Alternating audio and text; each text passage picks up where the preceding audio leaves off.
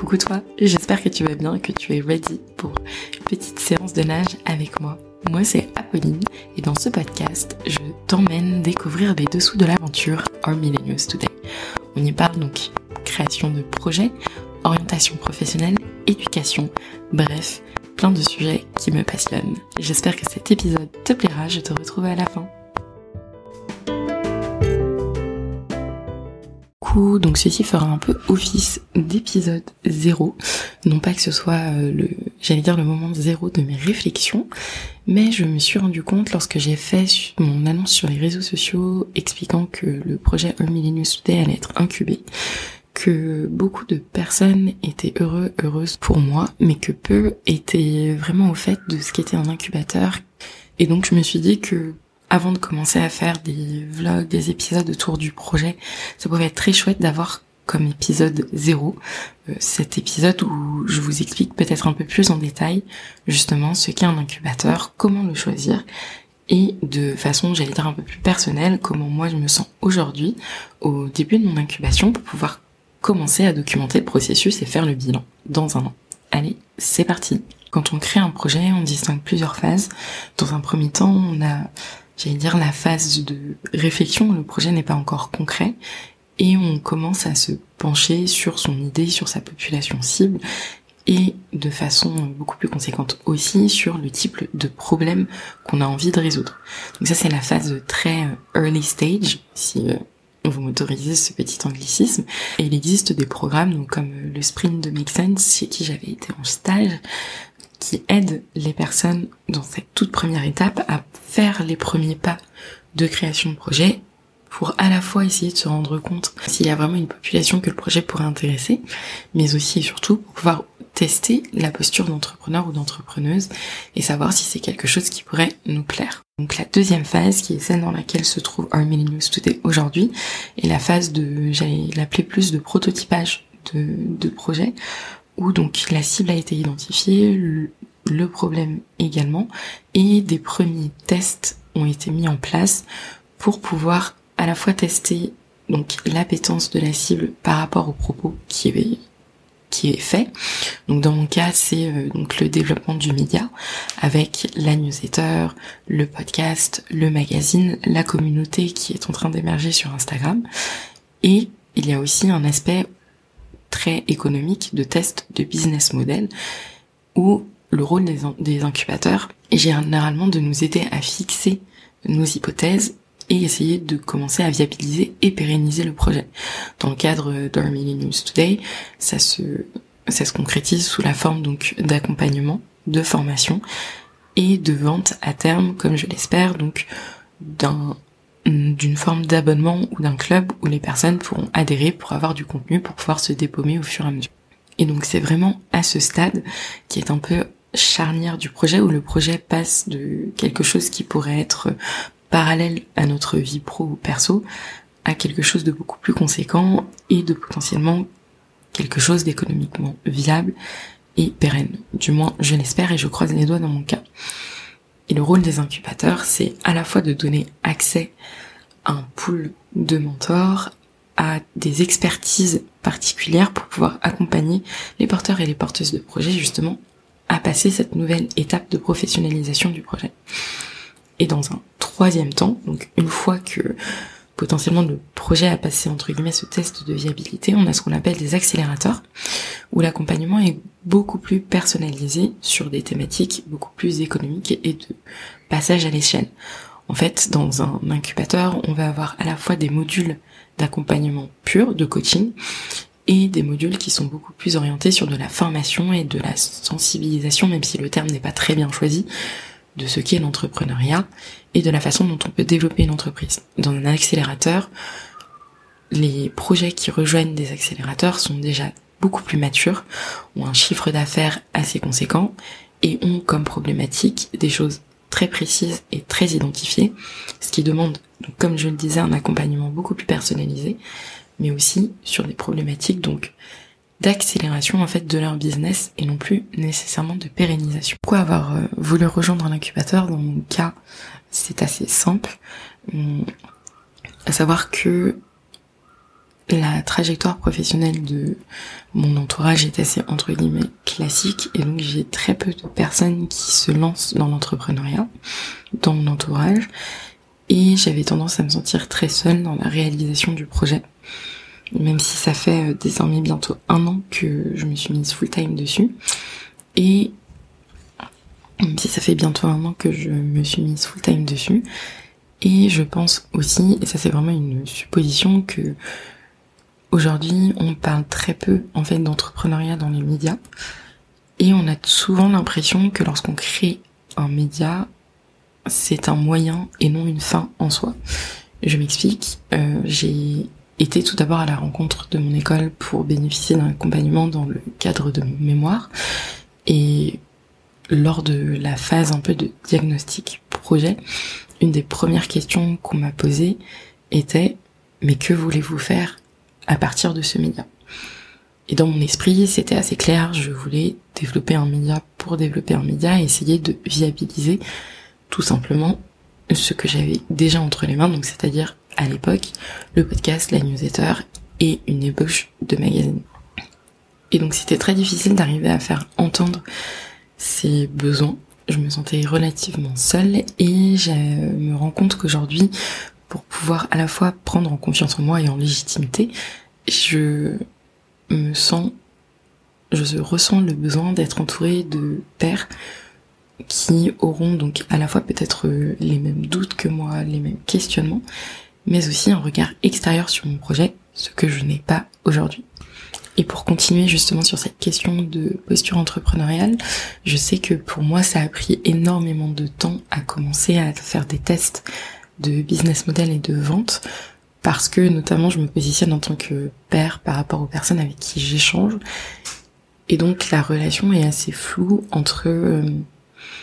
non pas potes puisque on ne se connaît pas mais personnes avec qui on est proche, avec qui on discute et personne qui va vendre quelque chose. Et typiquement, je sais qu'un incubateur a aussi les ressources pour pouvoir nous aider à asseoir cette posture entrepreneuriale et dans mon cas à pouvoir prendre du recul sur ma cible et la façon dont j'échange avec elle dans les faits, ça s'est, dans les faits, pour moi, ça s'est vraiment matérialisé sous la forme d'un, certes, de création, de formation, mais d'une difficulté à pouvoir les porter à ma communauté, à pouvoir en parler, entre guillemets,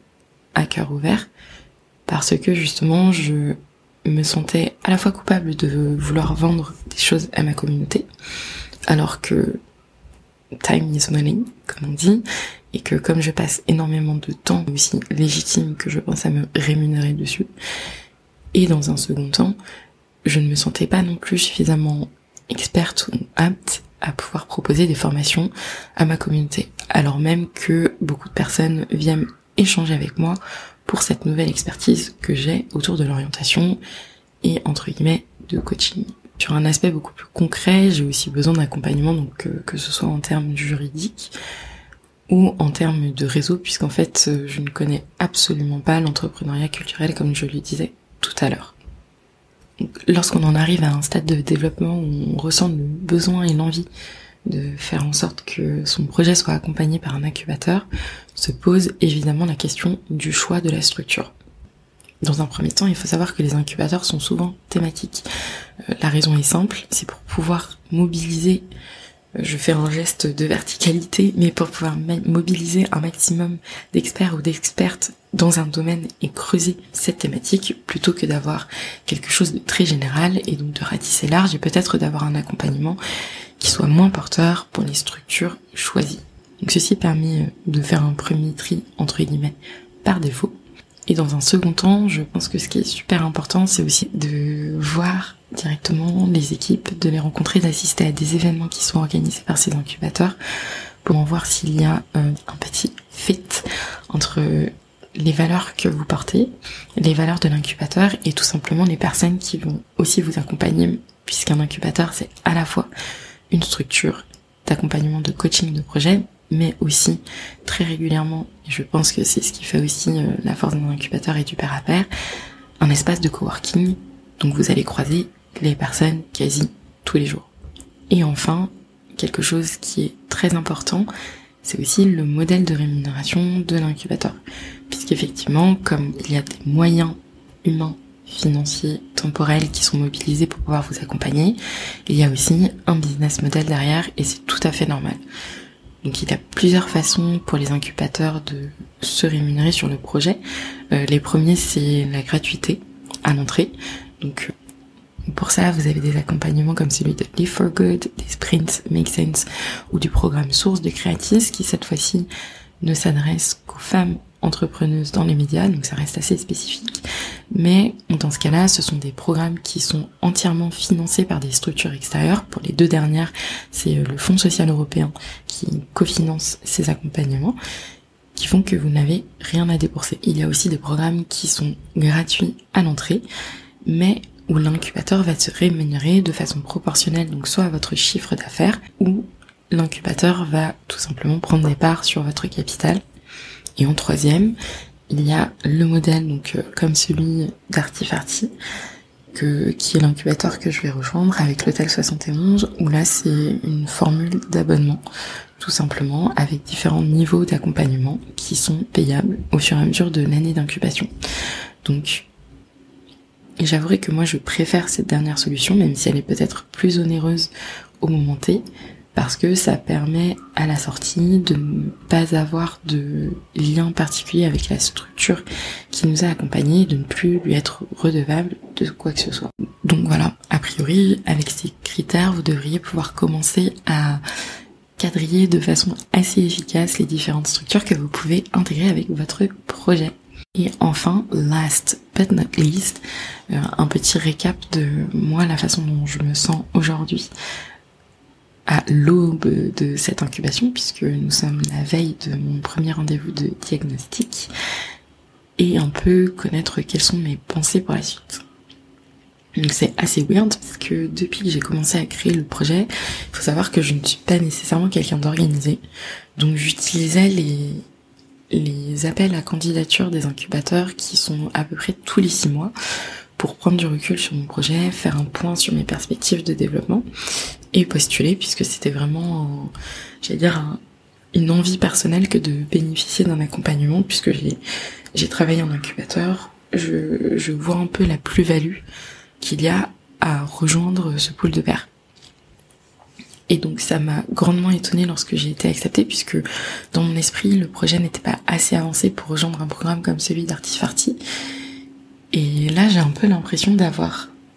atteint un objectif sans avoir nécessairement réfléchi au next step immédiat. Et donc j'ai un peu du mal à me projeter dans cette année d'incubation, mis à part en fait tout le travail que je vais avoir à fournir au jour le jour.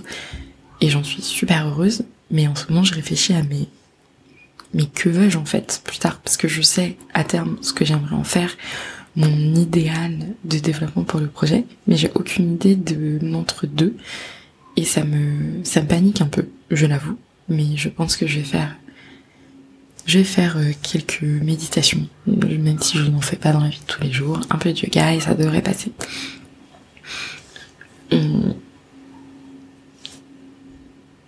J'avouerai aussi euh, je je suis en fin d'études, comme beaucoup d'entre vous le savent ou ne le savent pas. Je vais bientôt avoir euh, mon diplôme. Je croise les doigts, je touche du bois, etc. pour que tout soit validé d'ici juin. Et je me rends compte que mon parcours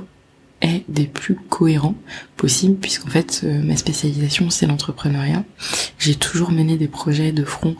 avec mes études et aujourd'hui je rejoins un incubateur pour commencer ma vie professionnelle. Euh, all in all, ça fait sens. Et en fait c'est ça qui me pose énormément de questions aussi, c'est de me demander quelle est la part de, j'ai dire, de volonté personnelle à intégrer des structures, à développer un projet. Et quelle est la part aussi, j'ai dire, d'envie de de commencer ma vie pro dans une structure assez prestigieuse, ou du moins de continuer à faire sens avec mon projet. Je lance ces questions à la volée, mais j'ai quand même réfléchi pas mal auparavant et je pense que rejoindre une entreprise à temps plein n'est effectivement pas du tout le modèle qui me convient puisque euh, j'ai déjà testé plusieurs fois en stage et j'y suis profondément malheureuse, mon corps ne suit pas, enfin bref. Euh, ce n'est pas pour l'instant du moins un modèle qui me convient et qui me semble viable sur le long terme. Et je sais que parmi mes rêves à terme, ce serait donc soit de rejoindre une structure d'incubation ou moi-même de monter mon propre incubateur. Donc euh, ça, ça fait énormément sens, mais c'est vrai que ce sont des questions qui m'animent beaucoup aujourd'hui parce que je me dis euh, finalement c'est un peu comme si moi-même j'avais pris l'autoroute de la vie en école et que je l'avais jamais quitté mine de rien, même si euh, je me suis arrêtée sur quelques aires d'autoroute entre temps. Et enfin, ça c'est aussi une, une grande réflexion que, que j'ai en ce moment sur, sur l'entrepreneuriat et le manque de visibilité qu'on a sur la création de projets. Beaucoup de personnes parlent de ce que je fais dans ma vie de tous les jours. Et en tout cas, lorsqu'on crée des projets dans les médias, euh, il y a une infime partie du travail qui est visible en ligne ou qui est visible sur nos supports de communication ou quel que soit le, le vecteur choisi. Mais finalement, on a, on a très peu conscience euh, du temps qu'on investit et du matériel qu'on investit aussi dans cette création de contenu. Et justement, avec euh, ce podcast, euh, j'aimerais pouvoir un peu plus rendre visible cette partie du travail qui ne l'est pas du tout pour faire en sorte que les personnes n'aient pas, enfin pour faire en sorte que vous n'ayez pas uniquement la phase jolie, et là je fais vraiment des guillemets devant, devant le micro du projet, mais que je puisse aussi vous partager en toute transparence quelles sont les évolutions, les questions qu'on peut se poser et les différentes pérégrinations de la création d'un projet.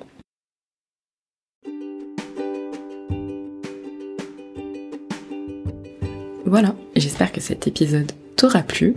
En attendant, si tu veux checker la piscine Army News Today, je te mets tous les liens en description. Et si jamais tu veux collaborer avec moi, sache que je propose mes services en freelance